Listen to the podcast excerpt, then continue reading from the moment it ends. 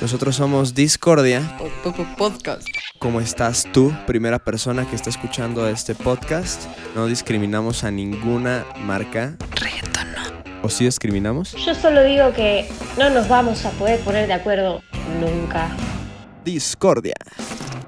¿Qué onda? ¿Cómo están todos y todas? Bienvenidos a una emisión más de este nuestro proyecto Discordia Podcast, eh, que pueden escuchar en Spotify en diferentes plataformas como Google Podcast, como iTunes, como Breaker. Y bueno, pues espero que nos sigan también en Instagram como Discordia Podcast, todo junto. Yo soy su host, Sebastián Watt, Sebastián-Watt- y está conmigo mi compañera también en esta producción del programa sobre la música y la discusión, Andrea Alcalde. Oh, alcaldesa. Muchas gracias por presentarnos siempre, Watt. Y ahorita que estabas diciendo todas las plataformas, estamos también en una que se llama Overcast, que la verdad nunca he escuchado esas plataformas, pero por si ustedes las topan, ahí están. La verdad es que Anchor, que yo creo que varios también conocen Anchor, que es el agregador, te sube como un montón de plataformas que como tú decías una vez, la verdad es que hay unas que ni siquiera conoces, pero te puede sorprender. Overcast. ¿Y ¿Qué onda con Overcast? Pues no sé, le acabo de ver, me llegó el mail hace rato. ¿No? Ya sé, luego, luego ya, ya ni sabemos en cuánto, en qué lugares estamos. Capaz que nos hacemos famosos en una de estas y. Uh. Ojalá y sí. Y si nos hacemos famosos, que nos dejen los derechos de autor. que un poco aunado a eso y que queramos como empezarles a comentar y ya les iremos como diciendo y dando un poco el cambio y también este tipo de programas. Pues ya nuestra idea de irnos también un poco más hacia las entrevistas, hacia toda esta dinámica que siempre hemos tenido esta idea, que evidentemente no vamos a dejar de platicar también de cosas que, que sean como una perspectiva también desde, desde nosotros como chavos, que les gusta pues la música también, pues de antes o di- distintos análisis, ¿no? O sea, como más desde este punto. Sí, queremos como acercarnos más a toda esta comunidad de músicos y músicas eh, emergentes en una escena pues más local, pero que trae mucha fuerza y que está informada por todo lo que pasa en Latinoamérica. Entonces, sin duda alguna queremos empezar a platicar más de eso que nos es más cercano y nos da como mayor identidad a estar como platicando siempre como de lo de lo mainstream y de lo ya no- nos estamos volviendo bien hippies al parecer. No importa, no importa, creamos comunidad. Pero Así es. Y bueno, pues ahora que estamos siendo más hippies. No, perdón, quería platicar ya de el tema que queríamos introducir. Eh, bueno, una genial compositora. En estamos en racha con geniales mujeres en la música. sí, Y este es el turno de una tremenda compositora, eh, letrista y cantante, eh, Carol King, de la cual yo soy muy fan y tenía pues ganas de platicar, en específico de un disco que fue un parteaguas para, para muchos compositores eh, de la década de los 70s y, y después. Y pues nada, Carol King. un poco también como con esta parte de, de la música independiente y también de ser más hipsters, porque pues también ya habrán escuchado, porque ya habrá salido para este entonces también la entrevista que le hicimos a Ennio, como algo mucho más cercano, alguien de nuestra edad, un poco aunado a esta onda de mujeres, de compositoras. Eh, vamos a tener también a una entrevistada más adelante, que es una compañera en común de nosotros, que se dedicaba pues mucho a la composición, principalmente al film scoring, pero algo que me parece como súper, súper bonito, como hacia donde podemos ir, ahora sí que encaminando em, lo que platicaremos sobre Carol King. Y yo te quería preguntar un poco para empezar este tema, es que me expliques qué es, o sea, cómo juega un rol de un compositor dentro de la música. Ok. Sí, es bien importante y qué interesante que me lo preguntes. También, este, me encanta que ya podemos presentar, este, más y más invitados, invitadas que, que nos encanta. de- de- al- o sea, teníamos esta idea, pero al platicar con Enio realmente descubrimos como que es algo que queremos seguir haciendo. Entonces esperan a Nicole Picasso para, el pro- para nuestra próxima entrevista. y yo le quiero preguntar. Además somos un Sí, hombre. eh, ya, o sea, más, más le vale ser famosa. Sí, yo le quiero preguntar un montón de film scoring y todo eso. En fin, esto que me preguntas de, del papel del compositor va cambiando dependiendo del contexto musical. Digo, actualmente tiene un, juega un rol bien distinto a lo que se suponía, por ejemplo, en el contexto de Carl King, que estamos hablando de la década de los 60s y 70s. Pero un poco la historia detrás de esto es que con todo el boom y el cambio que hay en los 60s, el, el enfoque que le dieron los Beatles como este, esta primera boy band, por así decirlo, o como eh, un producto más allá de la banda que tiene también una estética, que tiene que vender discos, que tiene un nombre, que se vuelve como una marca, ¿no? Entonces genera todos un, un equipo de trabajo alrededor de la música.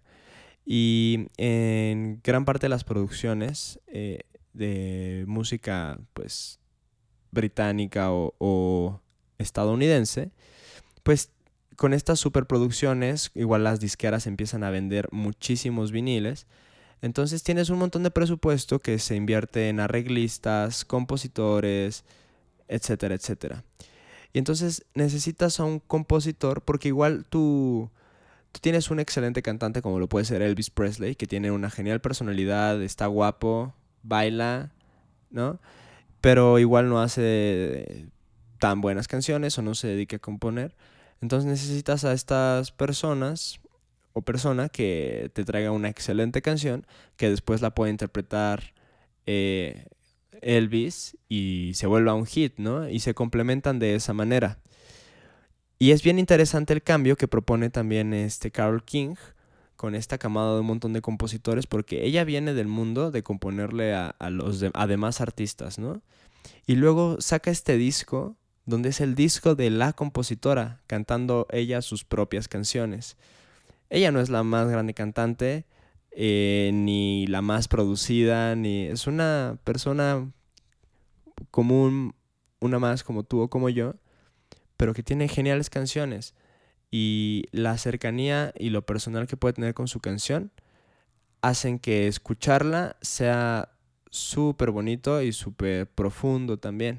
Entonces, pues un poco, no sé si divagué mucho y así, pero traté de, dar un poco de las pautas o partes que, que, tiene un compositor en la industria. No, o sea, sí caché un poco. Te quería preguntar, ¿no? Porque de repente sí surge mucho como la duda de qué es ser un compositor o quién es un compositor o etcétera.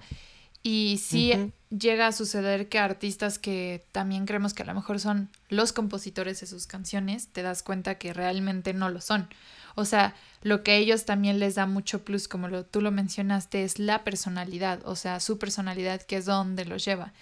Y justamente qué bueno que mencionaste como a lo mejor esta parte de mm, de Carol King, que era alguien, o sea, ya hablando un poquito de ella, que además empezó bastante joven como a entrar a este mundo de la composición.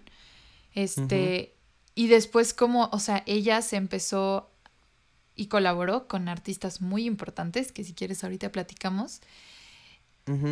Y de darte cuenta también tú del talento que tienes y decir, pues yo también quiero, ¿no? Yo también quiero salir y yo también quiero hacer mi álbum. Y lo mejor de todo es que fue un álbum que pues la llevó pues realmente pues muy alto con este álbum. Entonces, pues si quieres empezamos un poquito como podemos platicar con quién colaboró, o sea, a quiénes les escribió, porque a mí se me hizo muy interesante y que además yo ya sabía, porque mi papá es amante de los Beatles, así, o sea, es la persona más, ¿cómo se les llama? Beatle maníaca, de las personas más Beatle maníacas. Así es ajá, que conozco, bueno, porque pues bueno, es mi papá, ¿no? Pero, o sea, él también, o sea, como paréntesis, me ha dicho que cuando él se muera, o sea, él quiere que su funeral sea un funeral feliz con música y que por favor le ponga todos los discos de los Beatles. o sea, a ese nivel, ¿no? De muchas cosas que siempre lo está diciendo.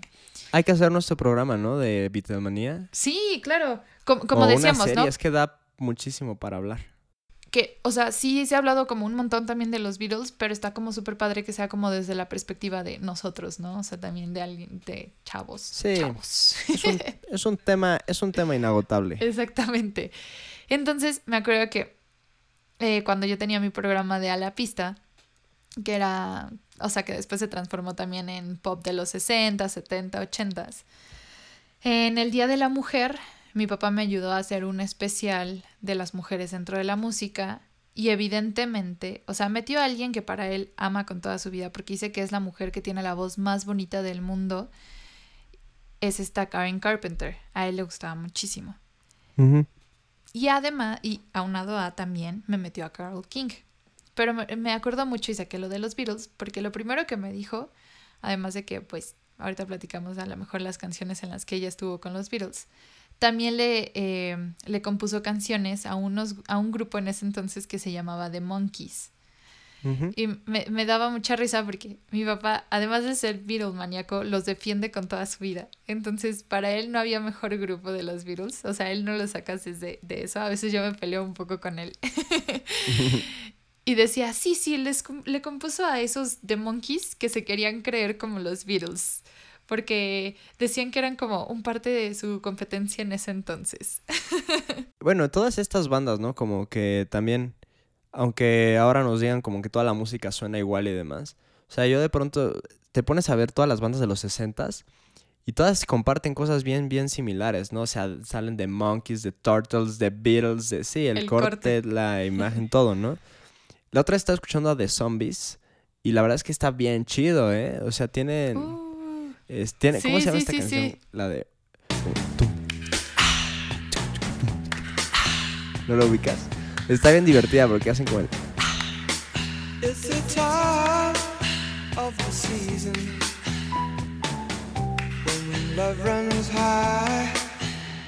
No sé si podamos, nos va a dar tiempo de enumerar la tremenda cantidad de artistas con las que colaboró Carol King, pero si ustedes no conocían a Carol King, pues es alguien que estuvo ahí con donde todo estaba sucediendo, o sea, y casi que en todas las décadas, o sea, con los personajes más importantes de la música del siglo XX, eh, bueno, volviendo desde la visión gringa, pinches gringos.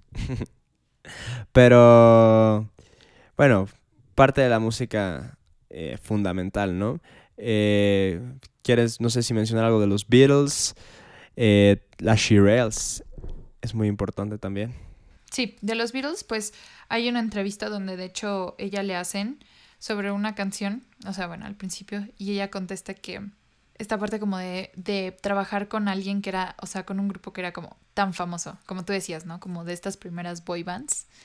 Y que decía, no, y es que los Beatles que componen bien padre y etcétera y todo. o sea, ella como platicando un poco esto de la composición, como diciendo, sí, pero, o sea, yo la compuse, ¿no? O sea, como yo estuve con los Beatles, estuve mm -hmm. componiendo con los Beatles. I thought it was really neat when the Beatles did my song Chains because uh, they were this big phenomenon in this country and everybody was going, oh wow, and they're great songwriters. And Jerry and I had written Chains for the Cookies and had a record with it here, and then they went and did it. Chains, my baby's got me locked up in chains, and they ain't the De hecho, creo que hay una entrevista con John Lennon donde él dice que él le gustaría ser, así cuando estaban casi que empezando, eh, como el Guffin King. o sea, que lo que conocemos ahora como el McCartney Lennon querían ser como el Guffin King, que es esta dupla de compositores que es Carl King y Gary Guffin, que era su pareja de ese entonces, que se dedicaron pues a hacer hits en los 60s, ¿no? Eh, reconocerán tal vez este que está sonando ahora, Will You Still, Will you still Love Me Tomorrow. Ahora me estaba medio pasando a la Andrea de trabarme en inglés. Con la Shirelles fue, creo que su primer número uno para Carol King.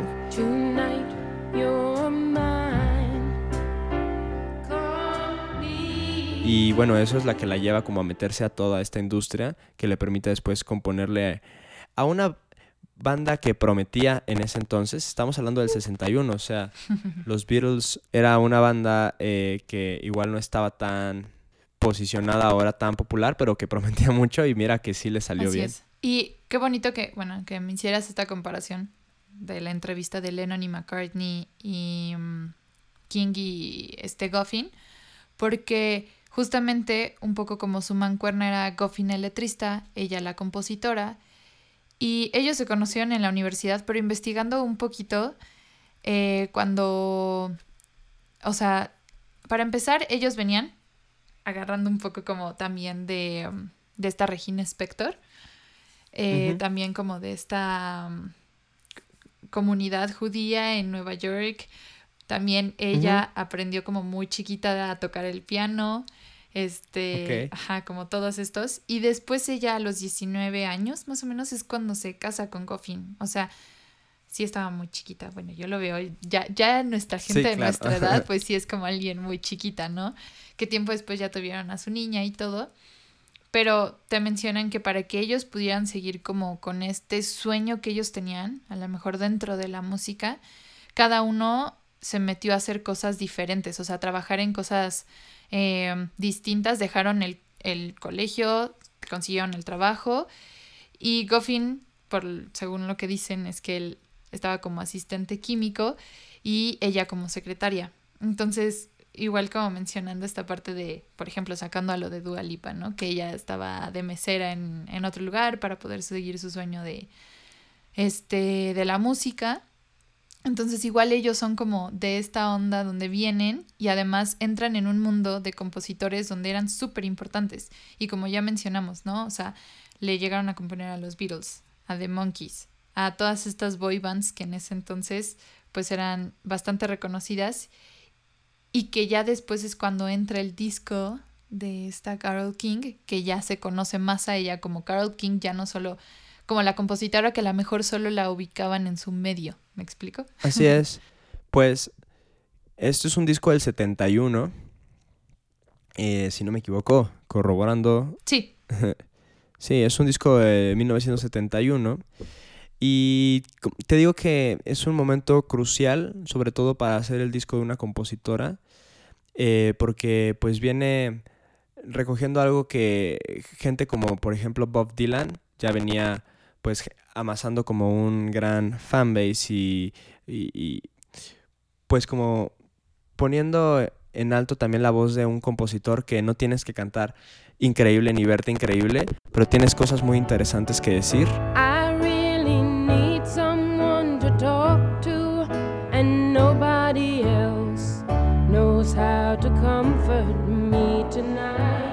Es mucha canción de protesta también, son tiempos que están cambiando, está la guerra de Vietnam en Estados Unidos, la guerra vienes de la Guerra Fría también, o sea, todas estas cosas que informan y movimientos sociales, o sea, sabemos que en el 68, tanto en Latinoamérica, en general, ¿no? Todas estas revoluciones que se están viviendo, pues no empataban del todo con un, un artista producto de, del, del consumismo y que solo quiere verse bonito y vender discos. Necesitabas algo más real y que le hablara además de cerca a la gente, ¿no? You got to get up every morning with a smile on your face and show the world all the love in your heart. Entonces Carol King decide pues entonces también hacer sus canciones tocando temas como bien humanos y pues logró tocar los corazones de la gente, ¿no? Then people gonna treat you better. You're gonna find, yes, you will, that you're beautiful as you feel.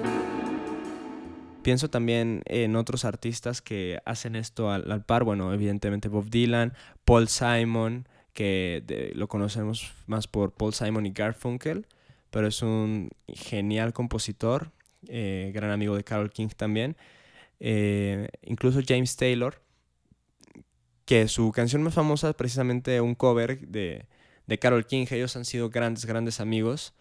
Y James Taylor es también uno de los cantautores como más reconocidos en, en este ámbito. Sí, y, y me gustan como todas estas colaboraciones y también todas estas composiciones, pero creo que lo que más me gusta es la época y hablando un poquito más como a lo mejor esta parte del rol de la mujer dentro de la música y sobre todo como en, en, en estos tiempos, ¿no? O sea, primero que fuera una mujer que pudiera entrar porque ella junto con este Goffin le llamaban como a este conglomerado de compositores, por así decirlo, Don, ahí va, espero no trabarme. Don Kirchner's Dimension Records.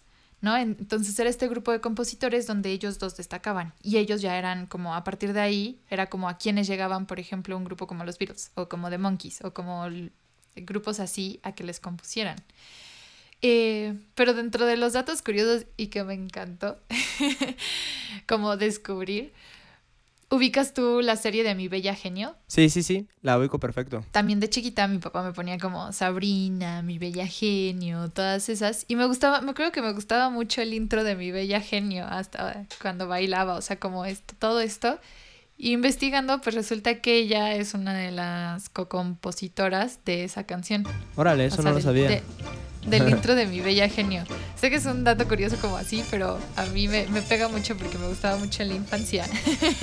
Sí, Entonces, eso, eso- eh, ajá, no, no, eh, que, o sea, eso es lo interesante con todos estos compositores que están ahí sin que tú lo sepas, ¿no? Súper prolíficos, o sea, desde shows de televisión hasta canciones que se volvieron íconos, incluso 20 años después, porque eso pasa, ¿no? Como que en los 80s muchos artistas retomaban canciones desde los 60s y demás, y se volvían hits que ahora Así todos es. conocemos, y pues ahí está, eh, Carol King, presente. También por ahí tiene, tiene una canción que se llama The Reason, que ya le, per- o sea, esa le perdí el hilo. eh, por lo que tengo entendido, esa canción, ahorita te digo por qué la estoy mencionando, supuestamente se la había compuesto principalmente era para Aerosmith, Órale. que después ya, ajá, ya no sé, creo que después ya no fue para Aerosmith, creo que al final terminó siendo como más de Carol King. Esa la canta, es bastante famosita porque la canta junto a Celine Dion. Something went wrong.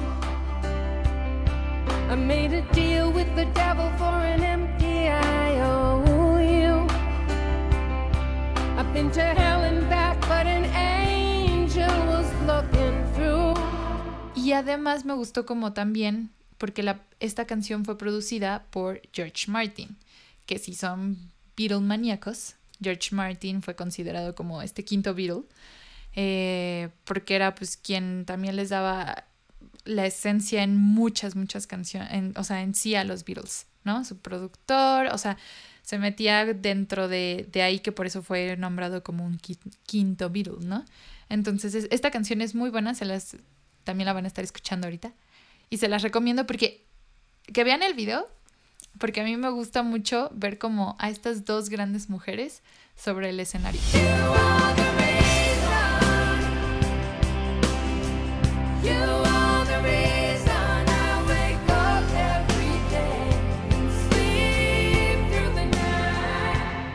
Sí, y tal vez esta eh, Es súper fan.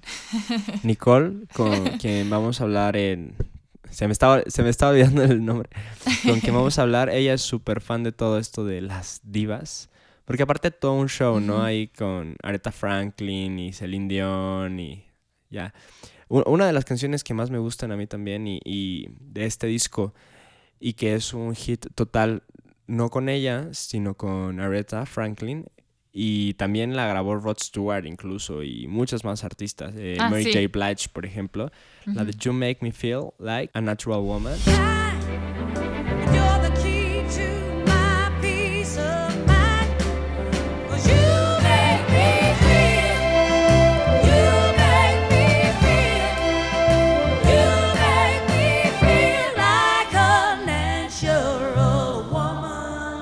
Y pues es una gran canción. Y, y en este disco, pues casi que. O sea, no pierdes calidad en ninguna de las canciones. Es una gran canción tras una gran canción tras otra gran canción.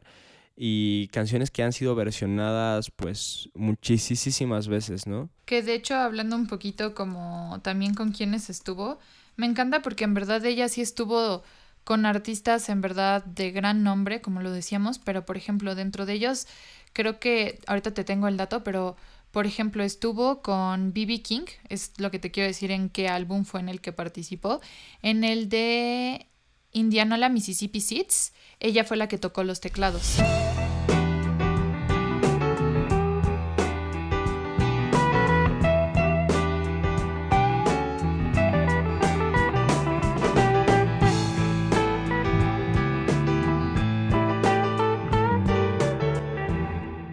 Y esto, como juntándolo con, con nuestra futura entrevistada, pues Nicole es teclado, o sea, el piano, teclados, ella siempre que tocaba como presentaciones de la UP o de todos esos lugares, ella era la tecladista y además, puta, buenísima, ¿no?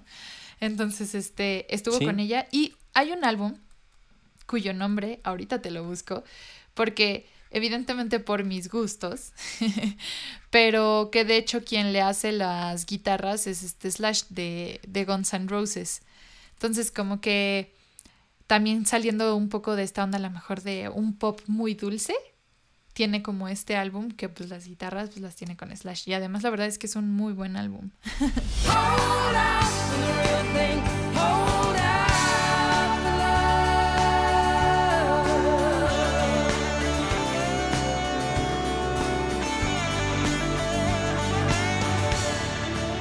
Pues tal vez, no sé si puedo cerrar con una de mis canciones favoritas en general.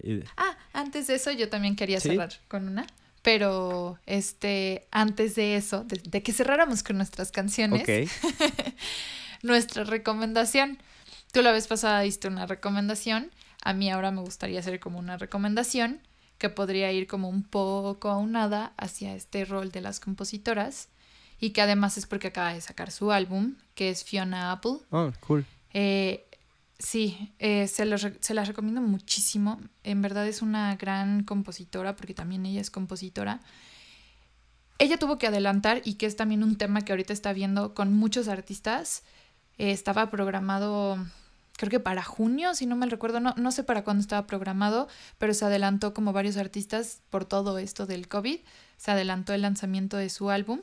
Entonces, les voy a leer el nombre del álbum, pero la verdad es que soy muy mala para esto. O sea, lo quise traducir para ver qué significaba, pero tampoco en español entiendo qué significa. a ver si me puedes ayudar a descubrirlo. Pero bueno, el álbum se llama Fetch the Bolt Cutters. Cuando lo traduje significa buscar los cortadores de pernos. Pero sí les recomiendo mucho como escuchar este álbum porque no es, eh, um, ¿cómo decirlo? Como esta onda mainstream dentro de la música. Eh, es muy experimental también la forma de componer de ella y además también tiene mucha fuerza como mujer. De hecho, creo que una canción, no sé si, creo que es de este álbum de las que me gustó mucho, se llama Ladies. Ladies, ladies, ladies, ladies.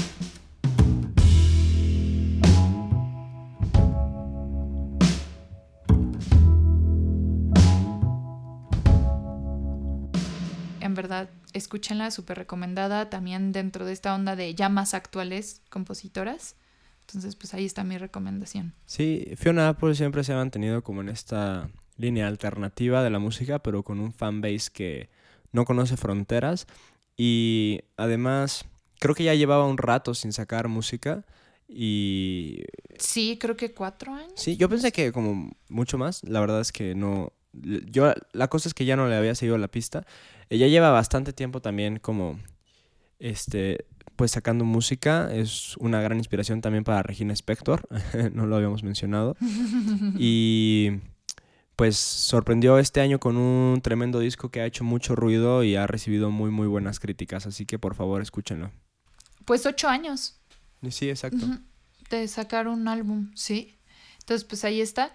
Este, y ahora sí, si quieres, ve con tu recomendación. Y ya termino yo con la mía, que ya sabes que soy como ultra cursi y puedo dar mi recomendación ahí cursi de Carol King. perfecto Y ustedes no están viendo, pero a Watt le acaban de traer una tortita muy rica. sí aquí nuestro equipo de catering ya nos trajo una tortita de jamón con aguacate y queso manchego y salami delicioso Extraño a nuestros asistentes de producción Sí. y nuestro catering y todo. ya a estas alturas, mira, todavía hace dos o tres programas estábamos así como, hey, hagan cosas, este encierro ya no falta mucho, aquí estamos haciendo lo que nos gusta, ya estoy harto, ya, simplemente estoy harto de, de estar encerrado. Sí, muchos ya, ya lo estamos, bastante, bastante, bastante. Sí, Pero bueno, en fin, vamos a cerrar con una, una muy bonita canción. De mis canciones favoritas en general, sobre todo, y de Carol King, pues tal vez mi favorita. Y es la tercera canción de este álbum. It's Too Late. Uf. Simplemente son clases de composición con esa canción. El momento, cómo empieza, el desarrollo de la canción, en qué momento llega el coro, no se tarda creo que ni 30 segundos.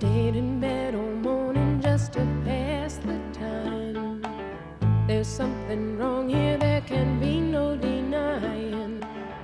Y te contó toda la canción en menos de un minuto. No es que eso sea ni bueno ni malo, pero pues un poco como concepto de canción pop, tal vez. Eh, es importante que tu mensaje sea claro, sea conciso, que no andes muchas vueltas y que te quedes como con lo esencial. Y esta canción tiene todo lo que necesita, no le falta nada, no le, no le sobra, así que es una excelente canción. It's too late, es demasiado tarde, como presentador de Universal Stereo. es demasiado tarde de Carol Reyes.